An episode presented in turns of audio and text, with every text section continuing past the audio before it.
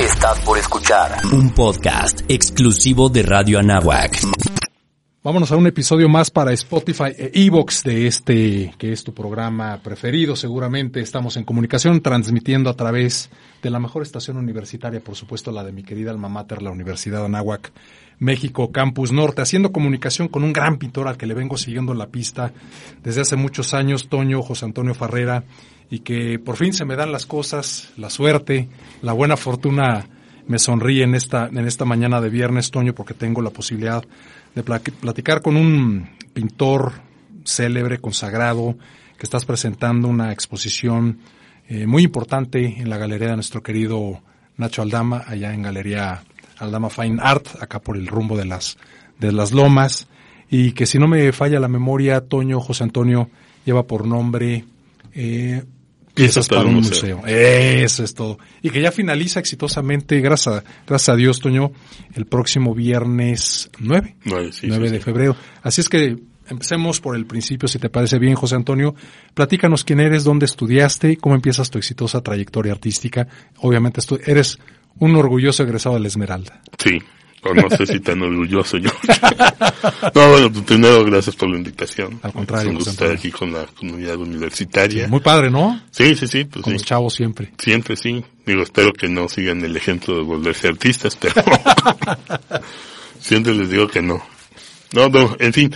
Eh, yo ya he estudiado, antes de, estudiar pintura, había estudiado una licenciatura en matemáticas aplicadas. Eso me llevó ya sabía a... Que, ya sabía que eres un genio, José Antonio. Más o menos. Digo, casi reprobé, pero sí terminé. Y eso me llevó a tener un trabajo en Bellas Artes. Por el trabajo en Bellas Artes conocí la escuela. Y bueno, evidentemente me, me, me gustó, no voy a contar exactamente por qué, ya luego lo platico.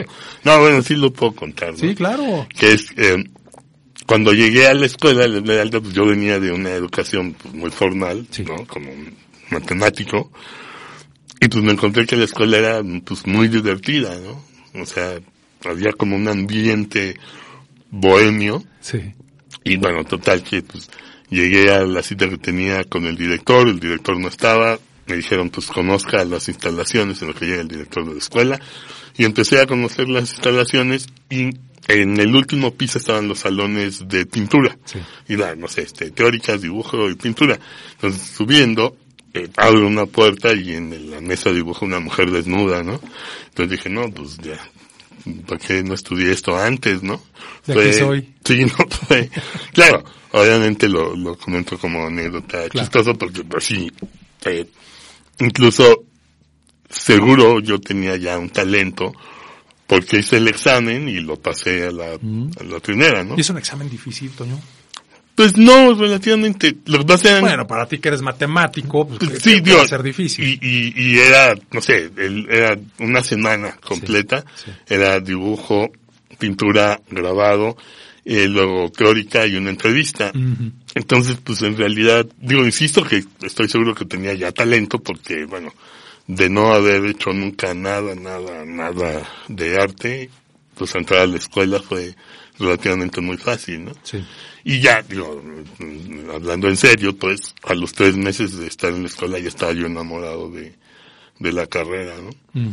No pensé que me iba yo a dedicar de lleno, porque bueno, pues lo tenía yo como un hobby. Sí.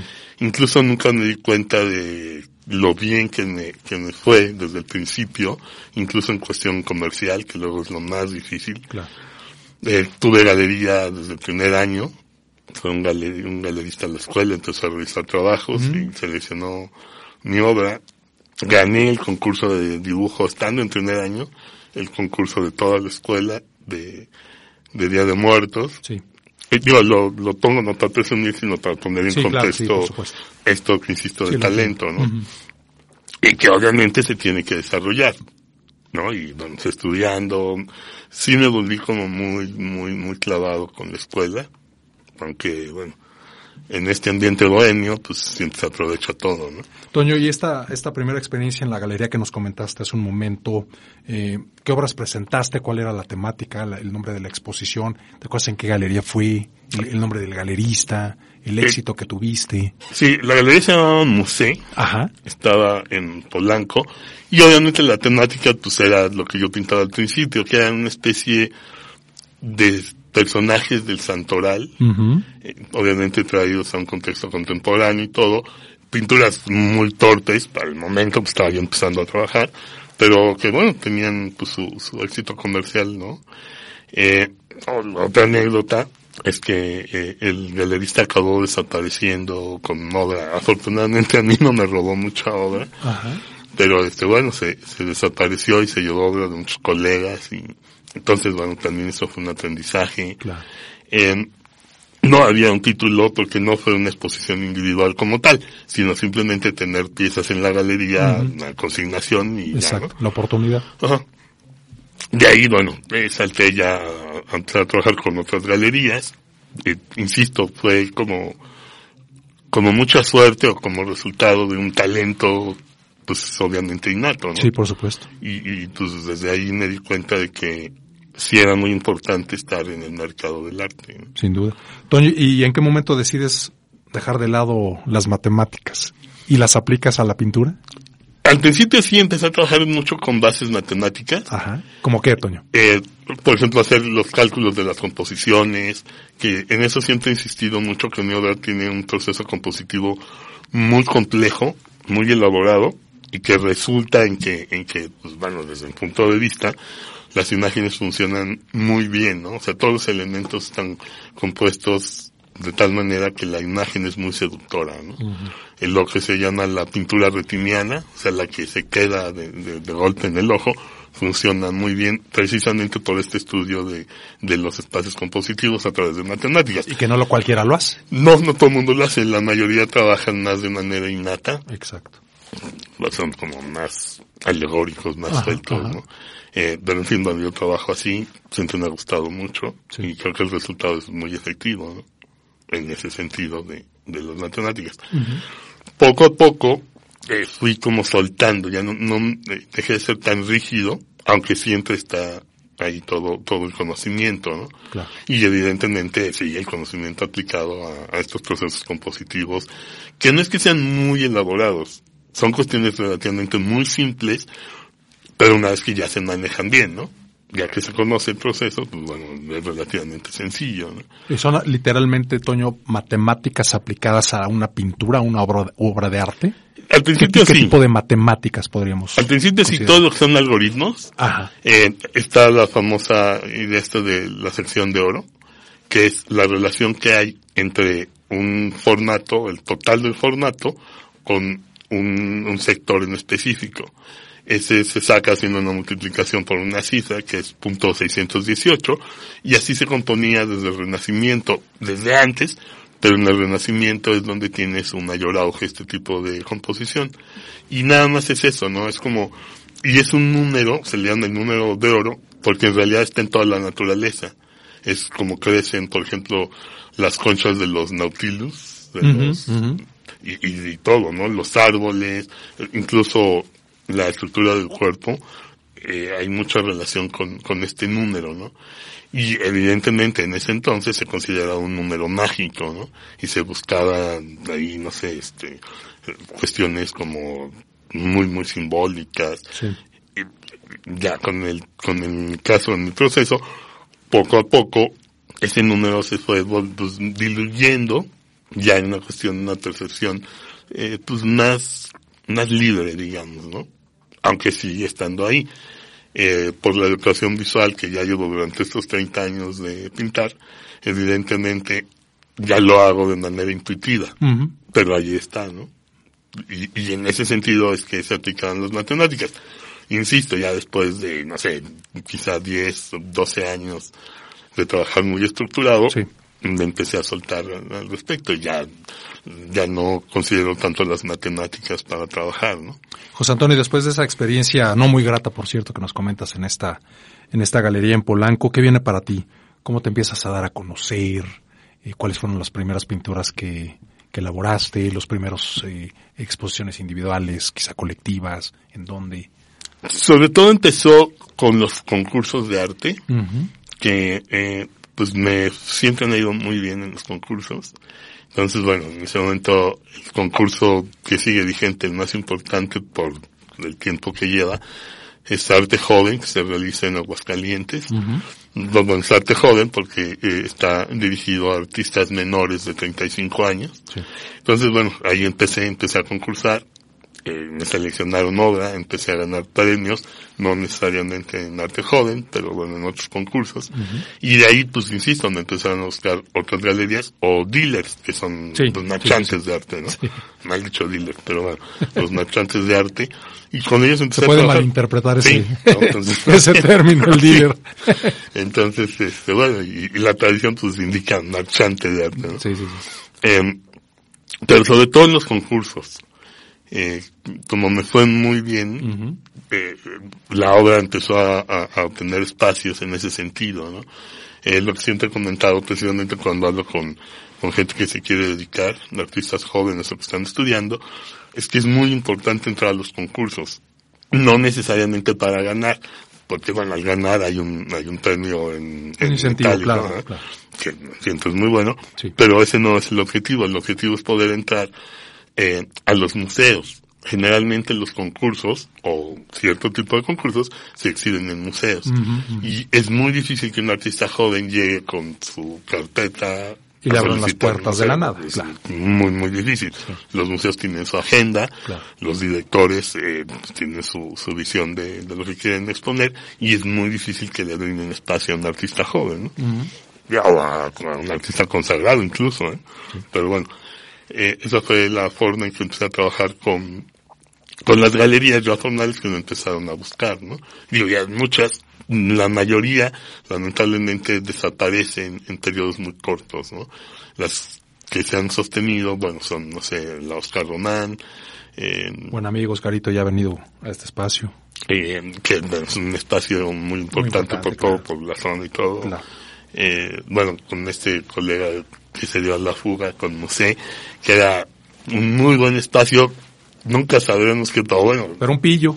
No sé, quién sabe, digo, era un tipo muy simpático, Bueno, acuérdate que los estafadores son muy, son encantadores, es el perfil. Si no, si no, no se puede, ¿no? Sí, de cuello blanco. Este, no, y bueno, y varias otras, varias otras galerías, ¿no? De la zona y de, de, de, las complicadas en este sentido de que desaparecen son los de la Roma Condesa, ¿no? Hay un, un periodo muy corto. ¿Y a qué lo atribuyes, José Antonio? El mercado del arte en México es muy pequeño. Hay muy poca cultura de, de comprar obras de arte. Eh, no sé, como coleccionistas, como grandes coleccionistas formales, calculo que no debe haber más de 10 en México. ¿eh? O sea, son muy poquitos. Muy poquitos. Y hay, bueno, los grandes multimillonarios que tienen colecciones, pero que la verdad lamentablemente no son colecciones muy enfocadas al artista vivo, joven o, no joven. Eh, entonces, pues se va diluyendo el mercado del arte, ¿no? Entonces no hay, no hay como eh, una línea de coleccionismo como puede ser en Europa o en Estados Unidos. Y, y justamente entre esos poquísimos 10 coleccionistas que mencionaste, José Antonio, ese mercado lo tiene precisamente Oscarito. Ah, sí, claro, él llega mucho a ese mercado, ¿no? hablando también de nuestro amigo José Ignacio, él maneja colecciones muy importantes en ese sentido, ¿no? Sí. Eh, tiene muy buen ojo. Sí.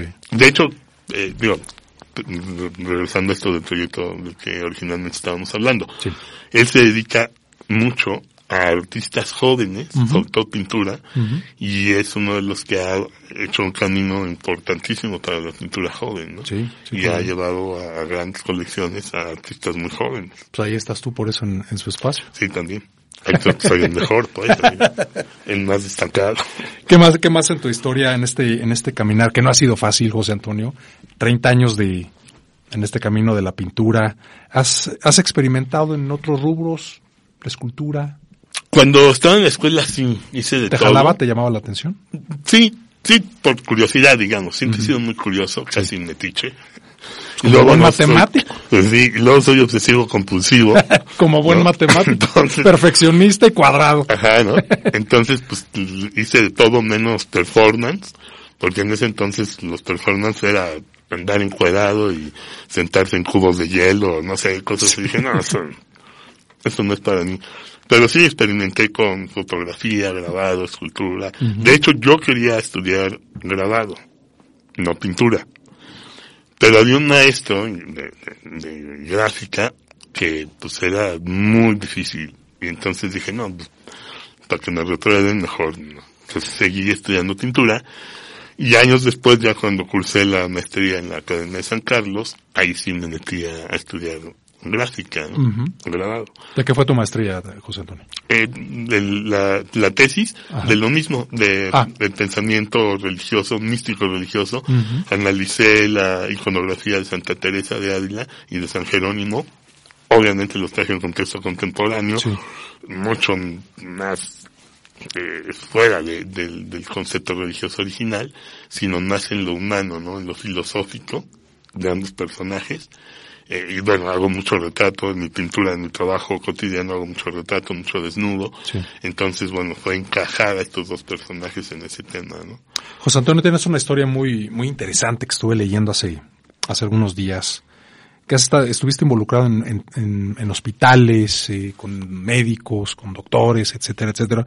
Muy involucrado entre la, en cuestiones de la vida y la muerte, viste mucho, mucho desnudo. Y eso de alguna manera, eh, llamó poderosamente tu atención para hacer lo que hoy haces en términos de desnudo femenino? Sí, supongo que sí.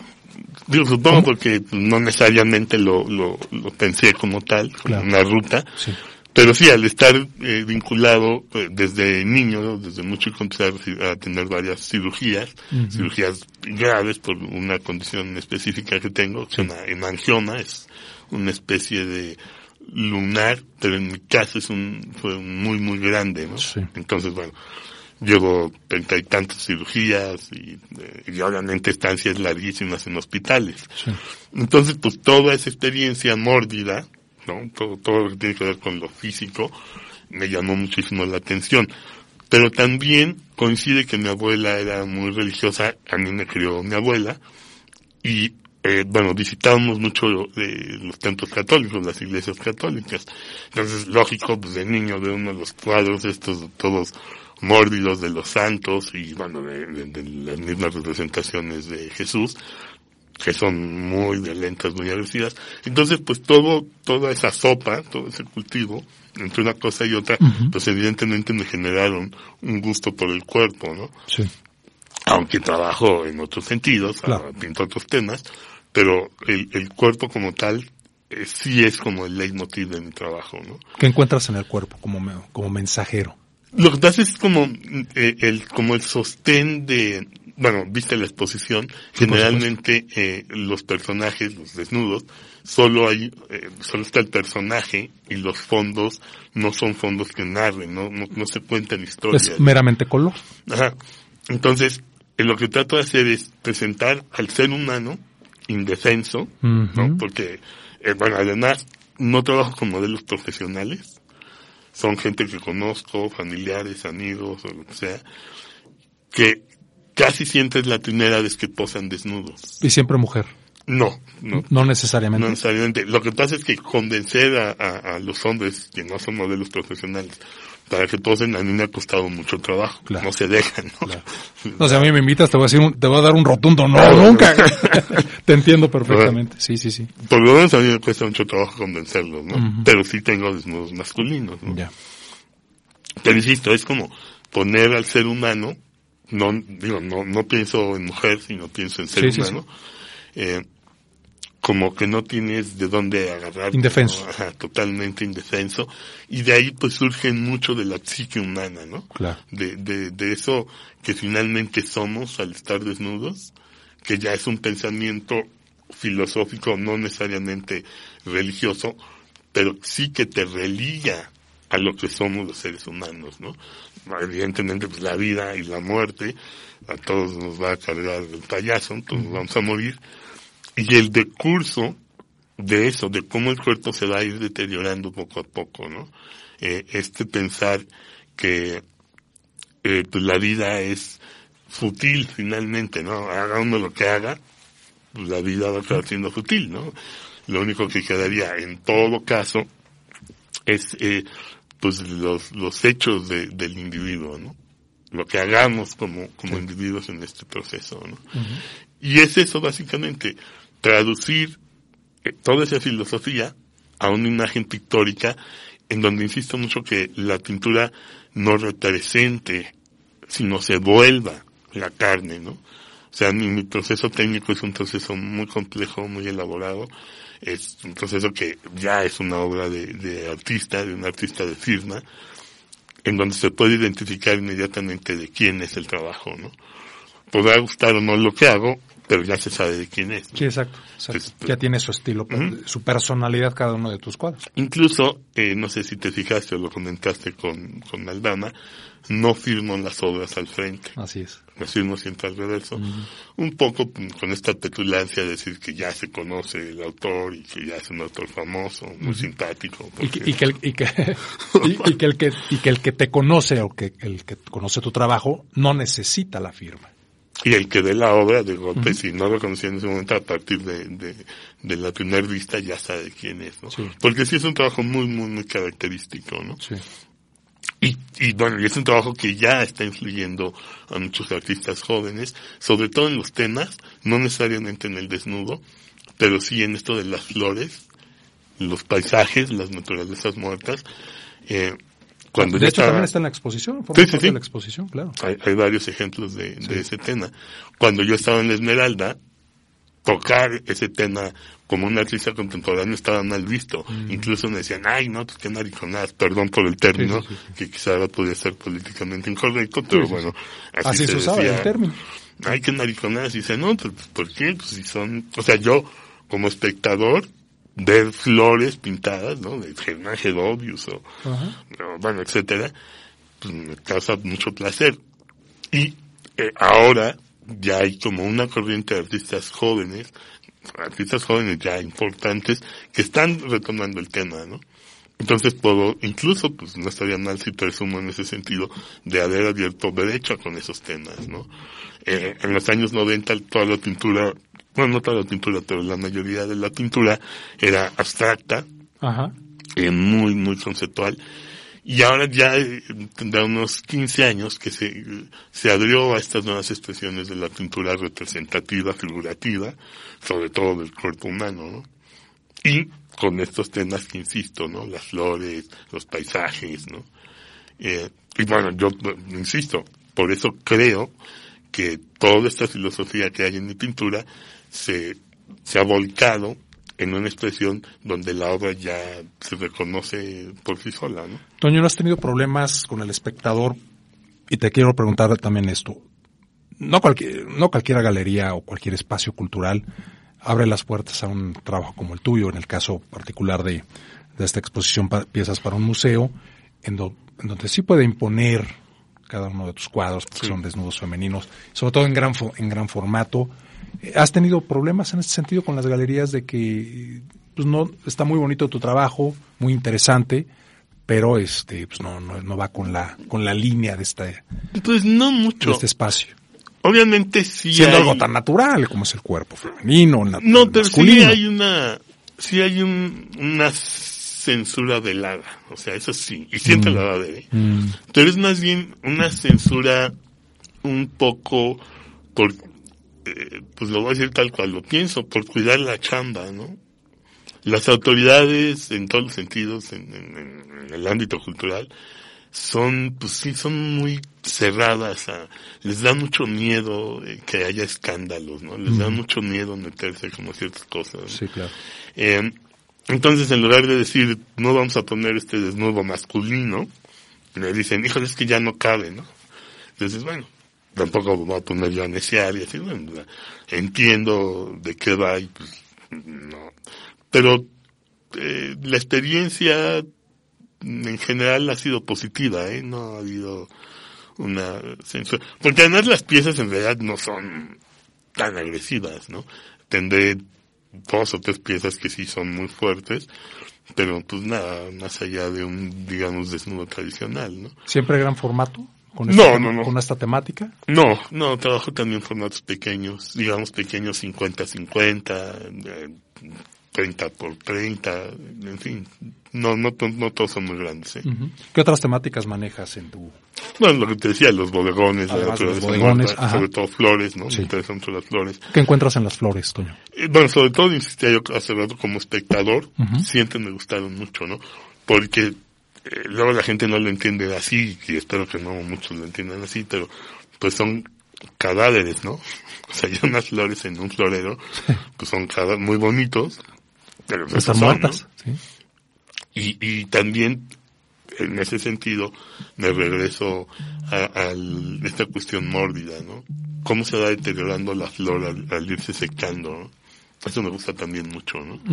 eh, pensar el, pues el pequeño periodo de tiempo que puede estar la flor en un florero y el resultado que muchas veces ya el resultado de la flor seca eh, estéticamente para mí es mucho más interesante, ¿no? Entonces es lo mismo, ¿no? Es el decurso de la vida y cómo se va eh, contrayendo toda la esencia de, de, lo vivo, ¿no?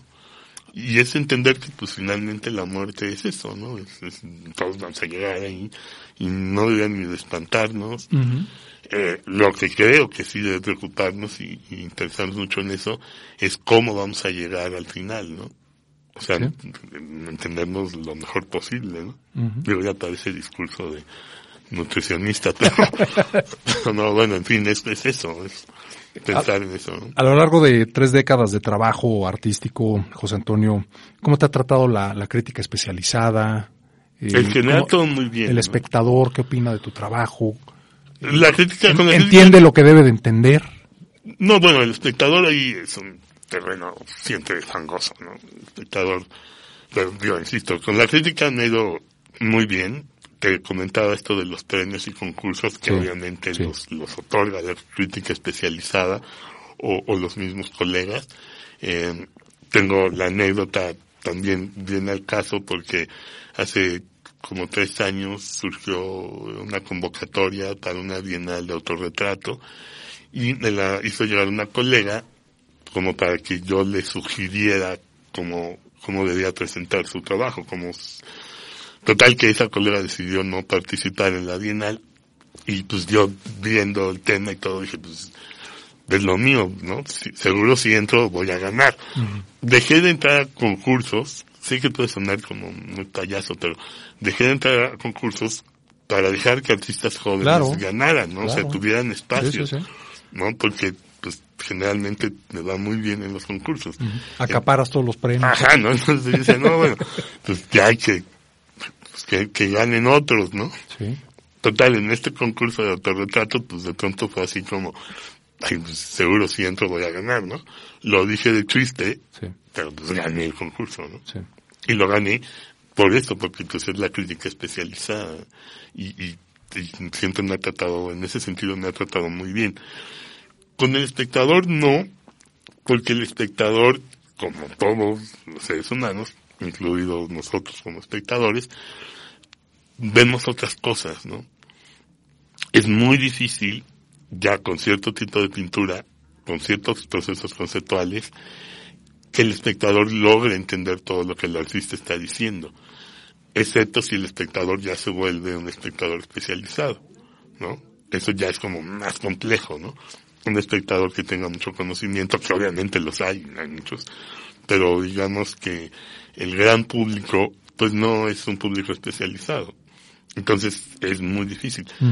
El gran público lo que lo atrapa es esta pintura retiniana, ¿no? Lo, que le da el golpe de vista. Exacto. El color, la forma, la composición, aunque no lo entienda eh, de inmediato, pero hay, son imágenes agradables que se registran en el cerebro como tal, como una imagen muy agradable, ¿no?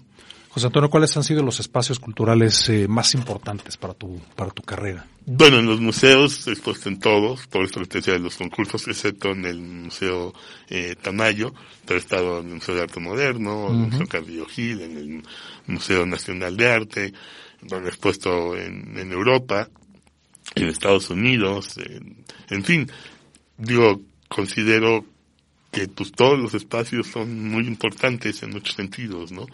Eh, con este proyecto se expuso en el Museo de Arte Contemporáneo de la ciudad de Aguascalientes, de ahí se fue al Museo de Arte Contemporáneo de la ciudad de Querétaro, luego al Cuartel del Arte en Pachuca, eh, luego estuvo en el Museo de la Ciudad de México. Entonces, pues todos tienen una relevancia porque están dirigidos a un público específico, en este caso de, de, los museos que están en los estados de la República, tienen su, su público eh, cautivo, digamos, ¿no?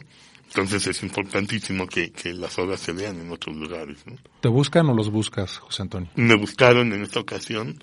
Eh, bueno, insisto que la primera invitación para este proyecto, que fue hace como 12 años, se hizo para el Museo del Exarzobispado.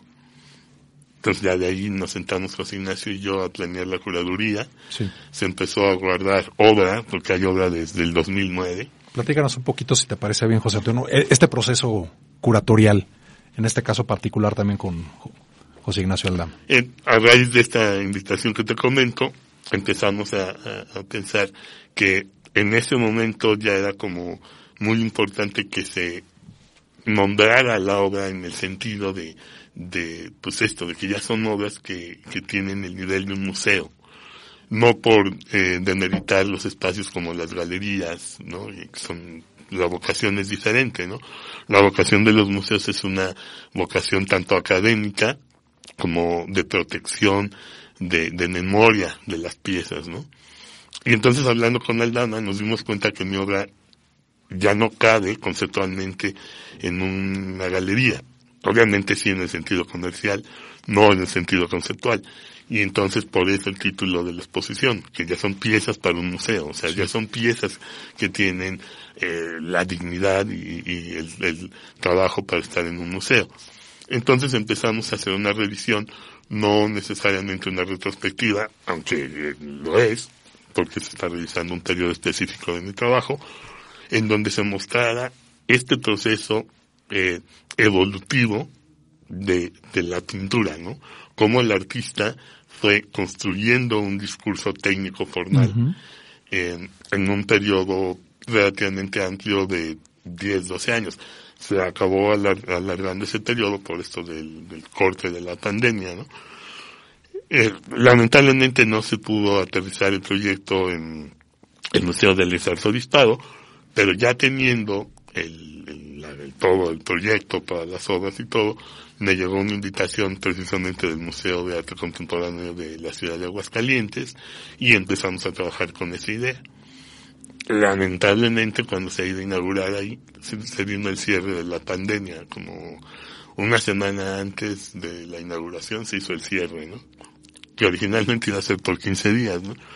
Pero bueno, de ahí pues se canceló todo, se cerraron todos los espacios, hubo muy poquita gente que pudo ver la exposición en Aguascalientes, pero eh, de rebote a través de un marchante de arte, eh, Raúl Rosado, se consiguió en otra sede por invitación de ellos, que fue el Museo de la, del Arte Contemporáneo de la ciudad de Querétaro. Uh -huh. Ahí ya hubo mucho más flujo de público porque ya las condiciones de la pandemia permitían que, que se visitara más.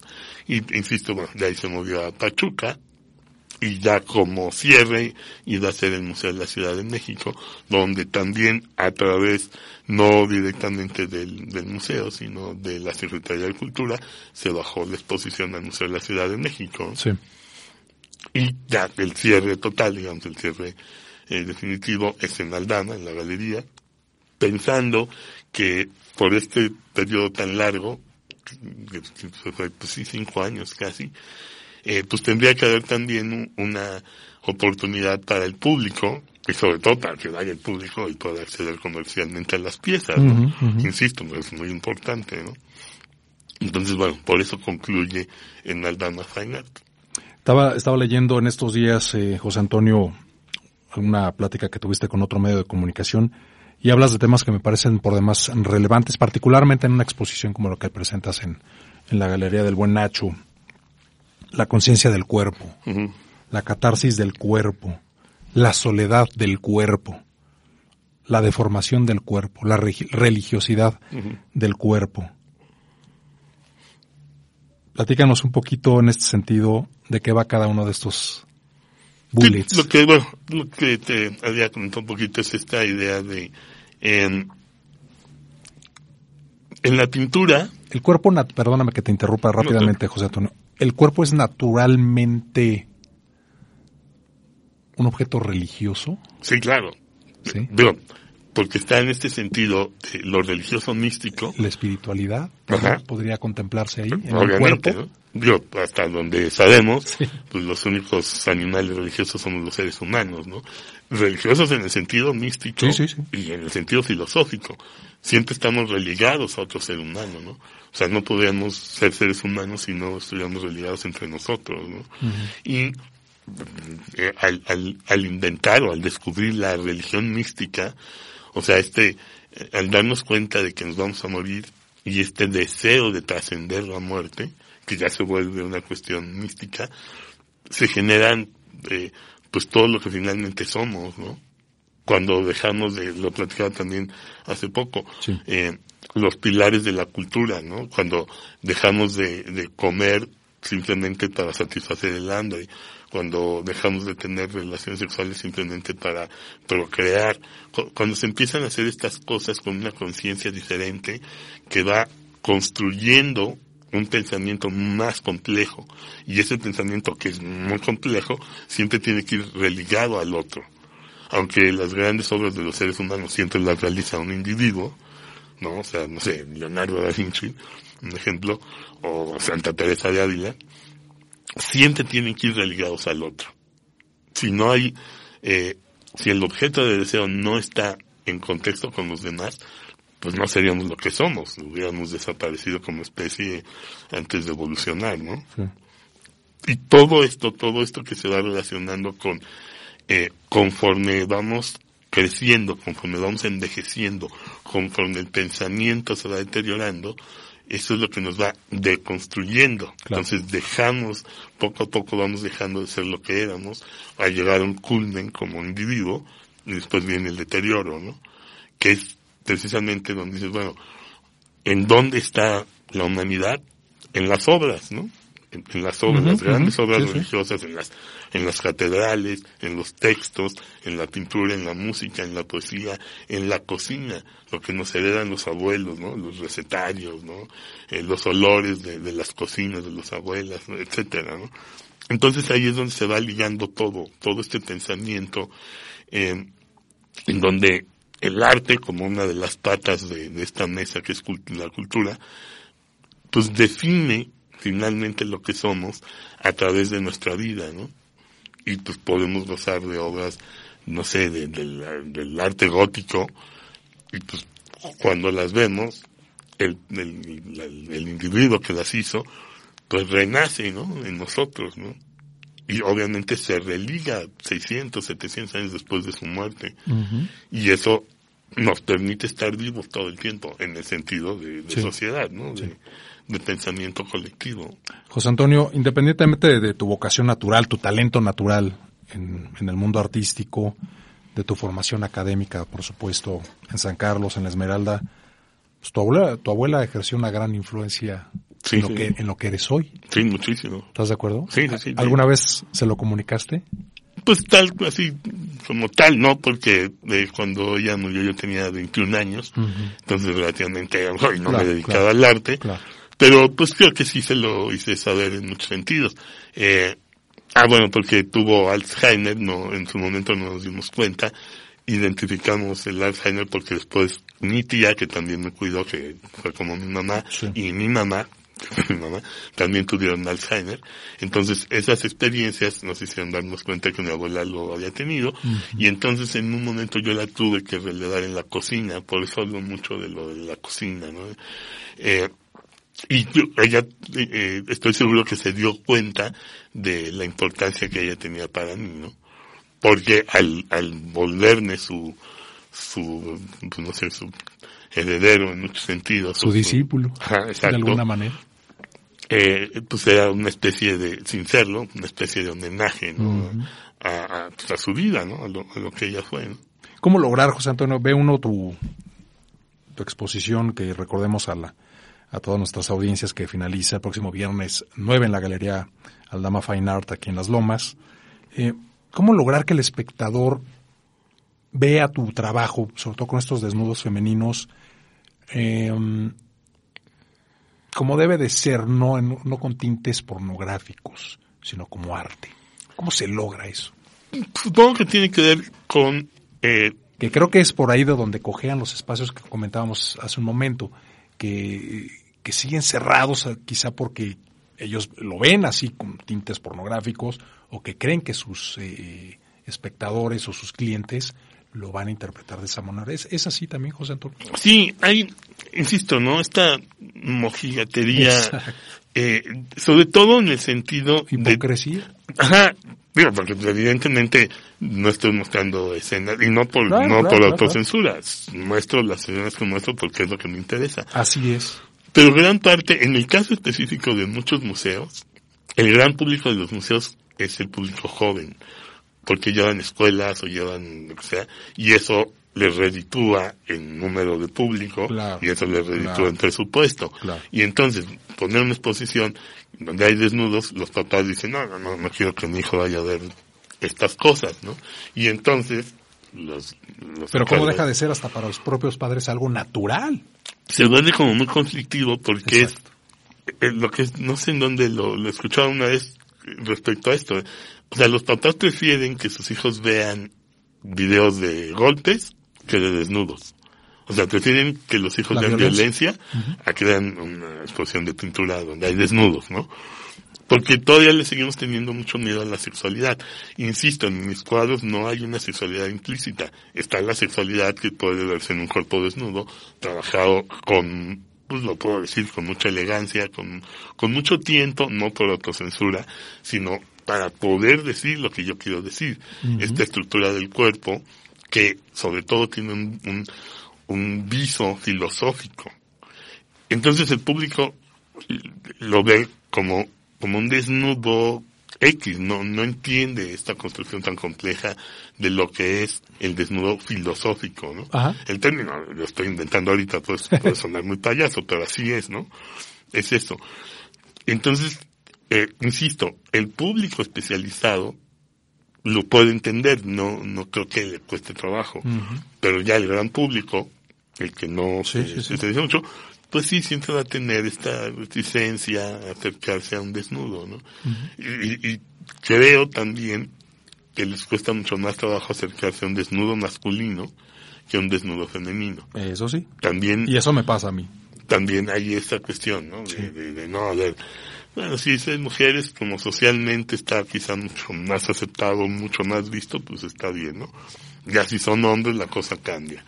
Entonces, sí hay, y, eh, bueno, y otra vez, las autoridades o la burocracia cultural en México ha ido decayendo mucho, ¿no?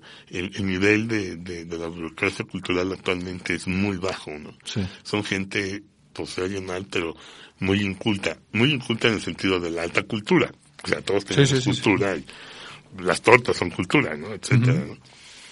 Pero todo lo quieren manejar en este sentido de masificar la cultura, ¿no?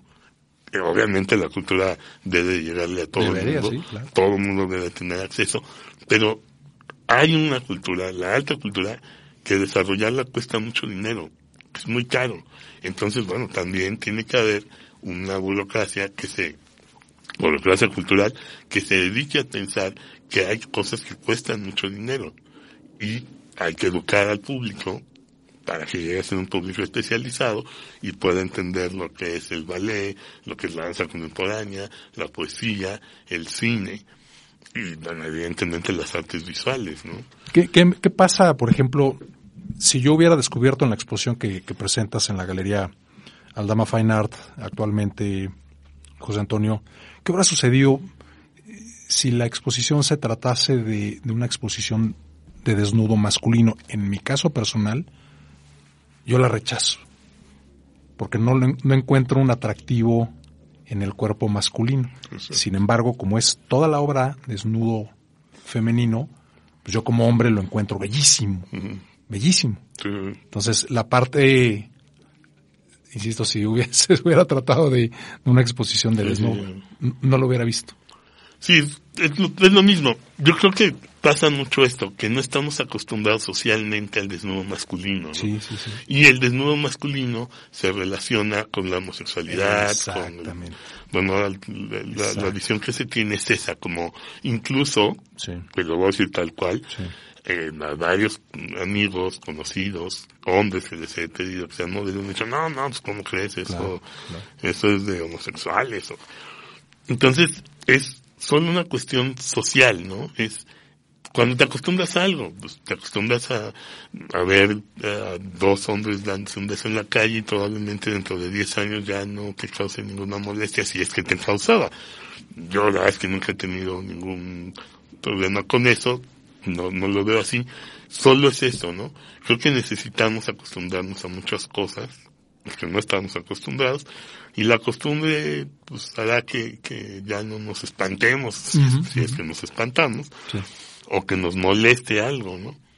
Es, eh, digo, es un muy mal ejemplo y espero que no se malinterprete, pero es como dicen, si eres alérgico a un gato, pues cómprate un gato, ¿no?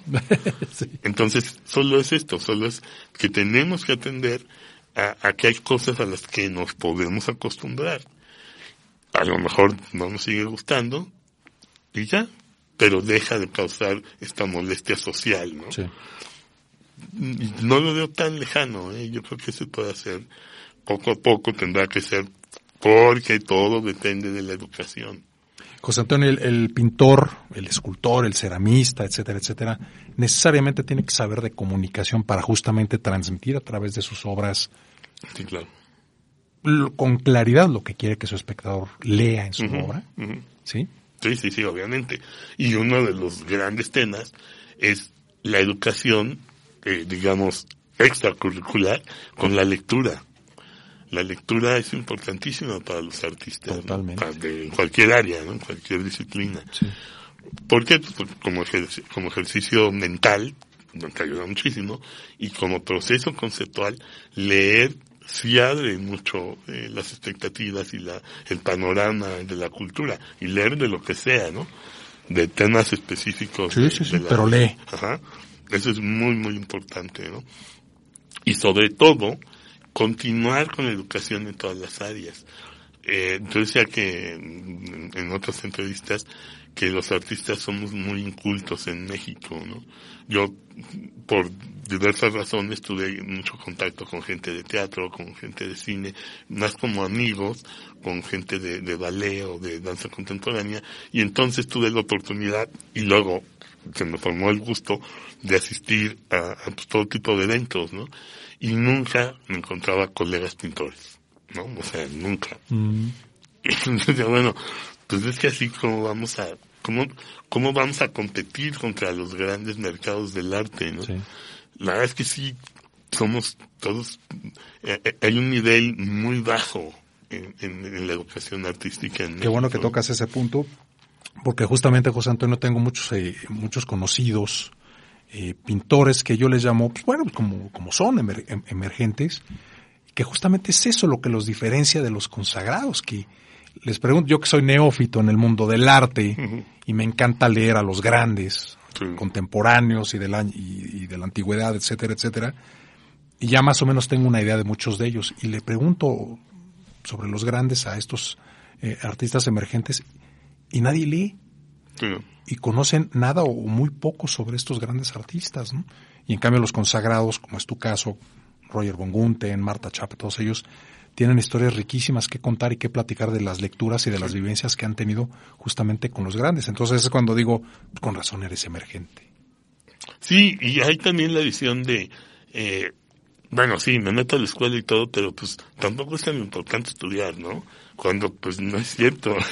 El, el arte sí se tiene que aprender, Claro, ¿no? O sea, en cualquier vocación, eh, en la escuela sí, sí.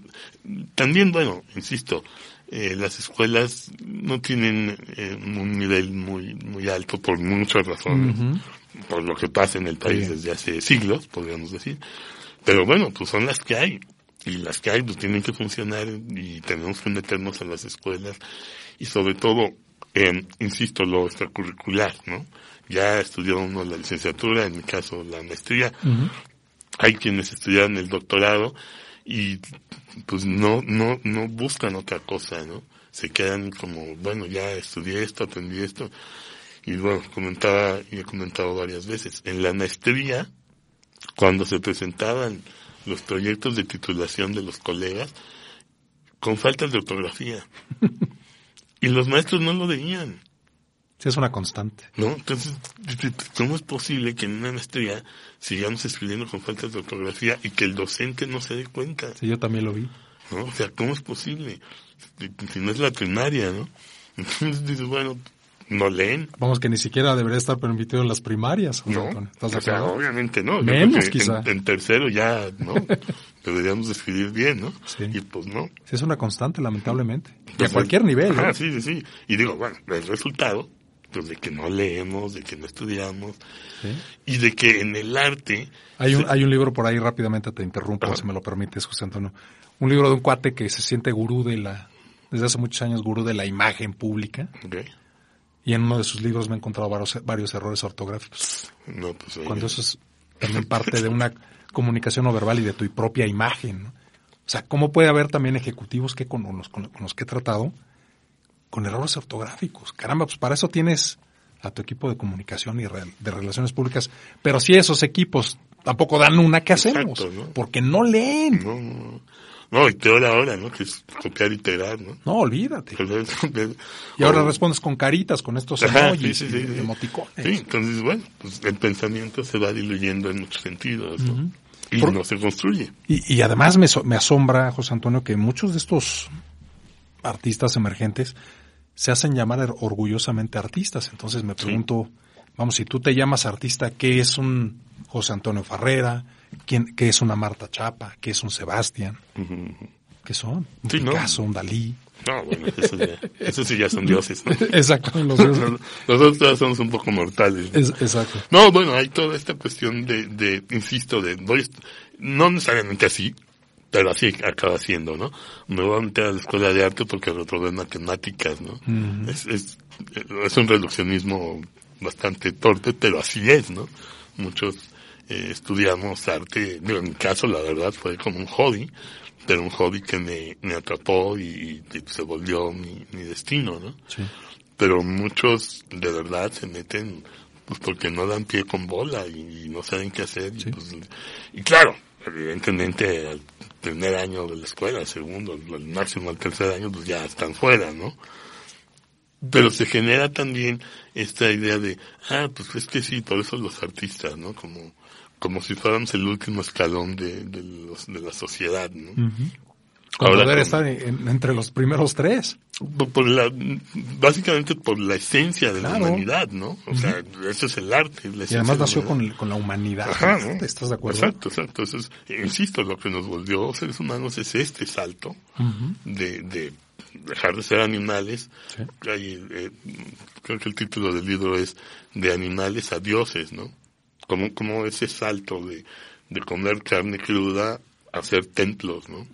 Ese es un salto evolutivo Sí. que hasta donde sabemos es único en el universo, ¿no? Entonces, la- ¿Tú qué piensas, José Antonio? Ojalá que pienses lo mismo que yo. ¿El arte es, es subjetivo? sí, claro. Yo digo, yo digo que no. No, sí, bueno, hay una gran Es como, subjetividad. es ¿no? como el, como el líder. Con el liderazgo naces. Con la clase naces. O sea, eso, conozco gente que tiene mucho dinero, José Antonio, Sí, sí, sí. pero no tiene clase. Sí, no, no, lo platicamos. y, y que, y, y que cree, y que cree tener clase porque tiene dinero, porque trae encima un traje Brioni de 500 mil pesos sí. y no, lo, y no los luce. No, bueno, pues va a Y conozco gente que tiene clase porque nació con ella, que puede vestirse con ropa de Costco, Sí, sí, sí, sí. Ahí está la o- clase. O, digamos, económicamente muy humilde, ¿no? Ajá, exacto. Todo, ¿no? exacto. Bueno, ¿Qué piensas? eh, bueno, si la pregunta sí es subjetivo, yo le decía subjetivo en el sentido conceptual. Sí. O sea, ahí sí hay una subjetividad hasta teórica, se Sí. maneja y todo. En, en el sentido del, del entender el arte, pues el ejemplo perfecto, a ver si no me vetan del Museo Sumaya, es eso. El Museo Sumaya es el Museo del Londres más rico de México, que es multi, multi, multi, multimillonario, y el museo es pésimo. La colección está armada sin, un, sin, sin, una guía, ¿no? Sin, sin un verdadero conocimiento. Debería ser uno de los museos más importantes del mundo. Y te das trompicones cuando vas a ver la exposición con piezas de una de un nivel, de una calidad, y dices, bueno, tienen un Van Gogh, pues sí, buenísimo, pero no es un Van Gogh, ¿no? ahí, está faltando ahí algo, ¿no? ¿Y son piezas originales? Eh, sí, claro, bueno. ¿Sí? Algunas. No, supongo que todas, todas, todas las de, pintura, suponemos que todas son originales. Pero hay una colección de marfiles, de monedas, de, de, no, pues como marfiles cuando, bueno, pero es eso, ¿no? Es el equipo que puede estar alrededor del Museo Sumaya y que el resultado sea ese, pues sí es hasta, pues la verdad sí, ofensivo para México, ¿no? Te quedan a deber. En ese sentido, pues claro que no debería ser subjetivo. O sea, ahí sí tendría que haber estándares de calidad específicos. Por supuesto. Pues, si, si se busca eh, ya construir una colección importante, pues se consulta con expertos, que los hay muy buenos en México, ¿no? Ahí sí, en cuanto a la crítica especializada, hay muy buenos ejemplos de quién puede desarrollar un, un, un muy buen museo, ¿no? Y como ese, pues tantos otros, ¿no? Hay muy pocos museos de colecciones particulares, por lo que ya había yo comentado, que hay muy pocos coleccionistas, ¿no? Entonces, pues, bueno, eh, no hay, no hay esa idea del coleccionismo y después eh, entregarlo al pueblo en un sentido como de, pues, de, compensar una cosa con otra, ¿no? Entonces, bueno, en fin, ahí está, ahí sí lo que tú dices es, perfectamente se aplica, ¿no? Hay gente que puede tener mucho dinero, pero pues no sabe qué hacer con su dinero. Sí. ¿Qué viene, qué viene para ti en el 2024 artísticamente hablando, ahora que finalizas la exposición en, en Aldama Fine Art, ¿qué proyectos tienes en mente, José Antonio? No, acabé muy cansado. Sí. Fue, fue un periodo muy cansado. Te vas a tomar un año. Ya, ya llevo cinco años sabáticos y espero seguirle otro, ¿no? No, es que bueno, la verdad es que sí fue un, un, proceso muy largo, bueno, además me tocó, pues, no comento no, no por otra cosa, sino por la confianza y porque pues, así es la vida. Eh, se murió mi mamá, se murió mi tía, eh, coincidió con lo de la pandemia, que fue muy estresante. Eh, fue una, un periodo... Lo lamento, yo sé que lo que es perder a mamá y es Sí, ¿no? Y, y, más en, en esos momentos, ¿no? En los momentos en que socialmente estábamos todos como súper sensibles. Sí, sí, sí. y, luego, además de, de, de, estas cuestiones de la vida común, el que no hubiera futuro para el proyecto, ¿no? Que, que se cerraran los espacios y decir, bueno, tengo 70 obras y que ahora qué hago con ellas, ¿no? No se van a poder exponer por la pandemia. Digo, afortunadamente todo, todo salió bien, sí pero fue un proceso muy desgastante, muy, muy, muy desgastante. Y como yo como espectador al ir a ver mi exposición, me di cuenta que ya llegué a un nivel muy alto de calidad técnica formal y entonces dije, bueno, o sea, no quiero seguir pintando lo mismo y ahora tengo que pintar mejor y entonces pues eso no es no es enchilada ni otra, otra gorda, ¿no? No es como es como sin enchiladas, ¿no? Entonces sí decidí tomarme un tiempo, incluso de leer, ¿no? Dejé de, he dejado de leer mucho tiempo precisamente porque al ponerme a leer empieza a surgir esta chispa de hoy creativa. y entonces dije, no, no, no, pues me voy con calma, este, de todo en tomar un descanso. Obviamente seguí trabajando porque pues de esto vivo y tengo, hago muchos retratos por encargo y me encargan piezas y bueno, eso lo, lo, lo sigo trabajando con el mismo empeño, el mismo profesionalismo, pero en un sentido más relajado, ¿no? Sí. Ah, pues luego te encargo mi, ¿Cómo no? mi retrato. Ahorita tomamos la foto de una vez, hacemos el presupuesto y todo listo. ¿Qué, qué, qué mensaje le mandarías a los, a los chavos que están en nuestra Escuela de Artes, a los chavos que están estudiando comunicación, José Antonio, este, y que, y que estén planeando dedicarse de tiempo completo a, al arte en un país en donde pues, es escasamente valorado. Pues es un suicidio, ¿no? Es un suicidio, pero es un suicidio muy dulce. ¿Es, es, muy difícil. ¿Es harakiri? Sí. Mira, yo cuando entré... No, qué dulce, amargo.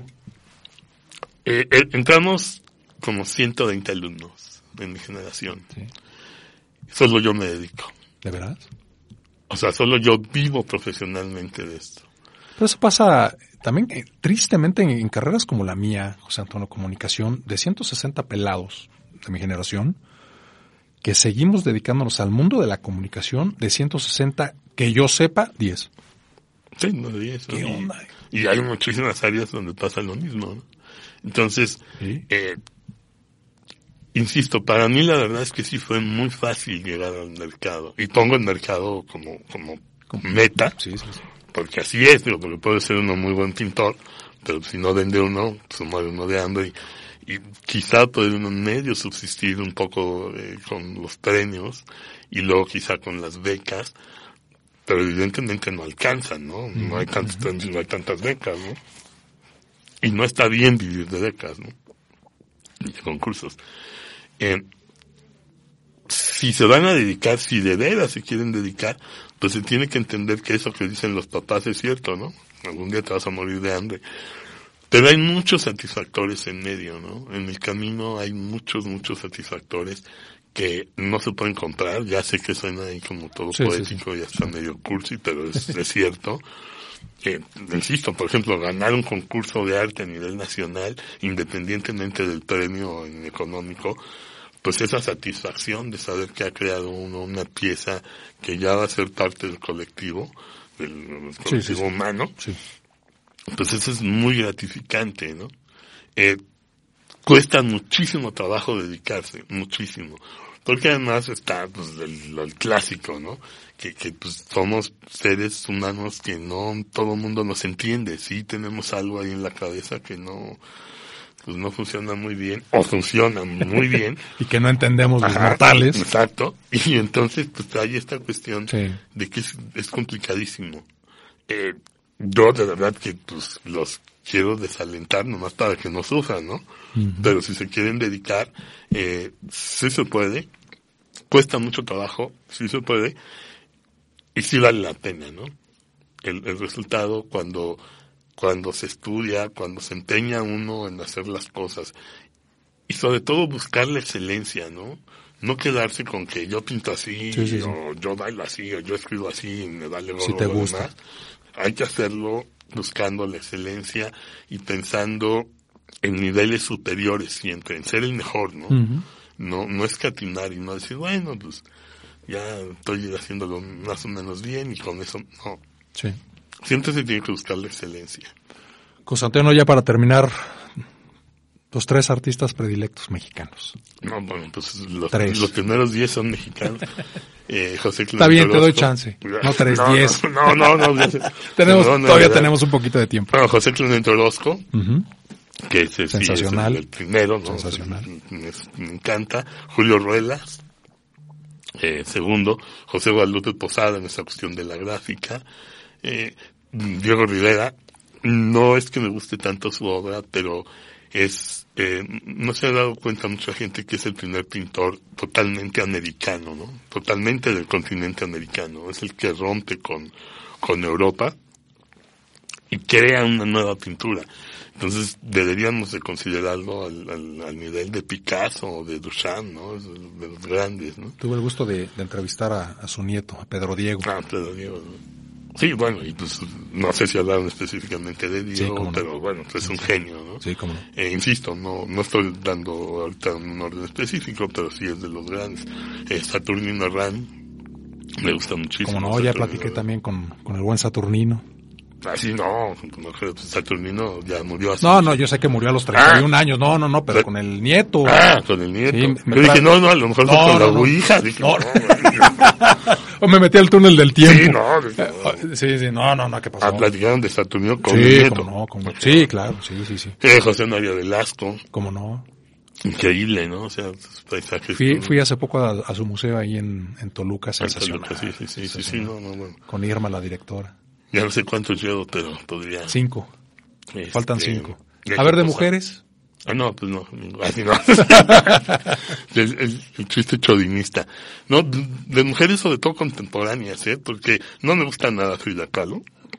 comparto, comparto esa visión. izquierdo, eh, sí, la verdad es que creo que no, bueno, de las que sí me gustan para no estar meciando, Cordelio Rueta, mm. me gusta, eh, un poco ya, sobre todo más bien lo contemporáneo, ¿no? Estrella Carmona, que lamentablemente falleció ya hace años.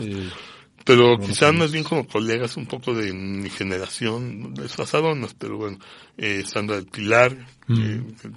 que incluso trabaja con la Aldama, eh, Carmen Chani, son como artistas que aunque digo, eh, si, me oyen que no se enojen, no necesariamente comparto. Cuidado porque les voy a mandar el, el podcast. Sí, no, no, ya, ya me regañarán en su momento, ¿no?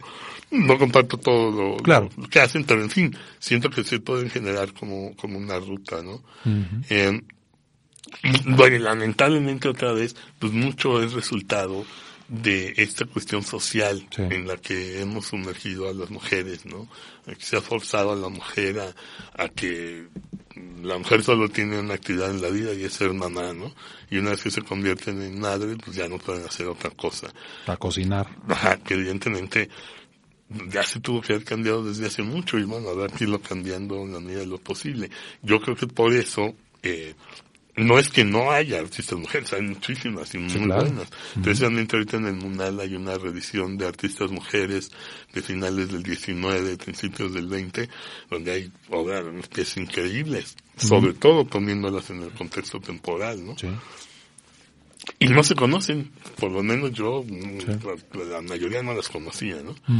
Y las que se conocen, bueno, pues no me gusta, pero bueno, eso ya es una cuestión personal. Pero sí siento que hay muy pocos reflectores para mujeres artistas. ¿no? Toño José Antonio Ferreira, gracias por acompañarnos y compartir tus, tu vasta experiencia y trayectoria en el mundo artístico. Felicidades, muchos éxitos más. Yo sé que te vas a tomar un año, otro año más de descanso pero bueno, ya te extrañaremos y así es de que por lo menos en el 2025 te queremos volver a ver, por lo menos artísticamente. Sí, ahí sí ya hay un proyecto con, con José Ignacio y estamos pensando ahí hacer un, nuevo proyecto, una nueva curaduría. Ya me pondré a trabajar en su momento y bueno, evidentemente. ¿Y te vienes a platicarlo por acá? Claro, sí, con, mucho gusto. Y estamos en comunicación, José Antonio Ferreira. Felicidades, muchos éxitos más. Muchas gracias. Y gracias a ti que me hiciste favor de acompañar en un episodio más para Spotify e ebooks a través de la mejor estación universitaria, por supuesto que me refiero a la de mi querida alma mater, la Universidad Anáhuac, México, Campus Norte. Yo soy Carlos Muñoz y estamos en comunicación. Más contenido y transmisión en vivo